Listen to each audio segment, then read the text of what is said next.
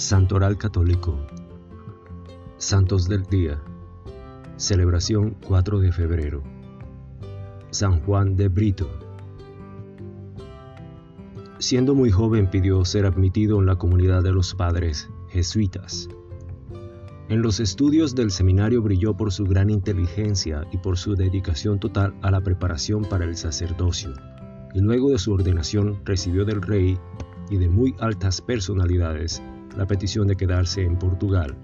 Sin embargo, el santo, deseando imitar a San Francisco Javier, pidió y obtuvo ser enviado como misionero a la India, y con 16 compañeros emprendió el larguísimo viaje por mar.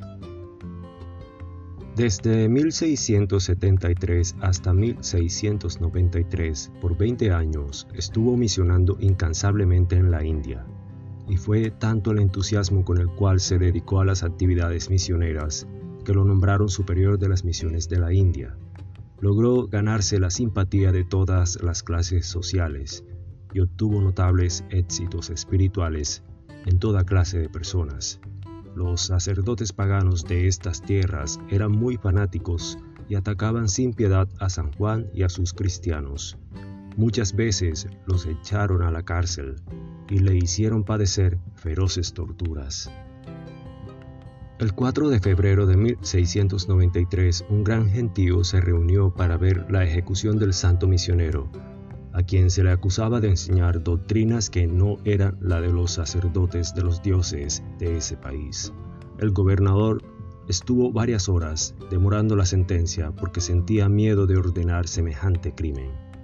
Pero al fin, movido por los fanáticos enemigos del cristianismo, mandó que le cortaran la cabeza.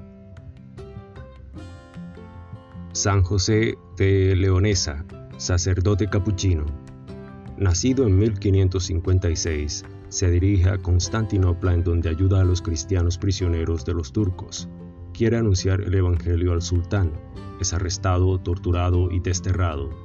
En Italia predica la buena noticia a los pobres, enfermos, encarcelados, viajando a pie.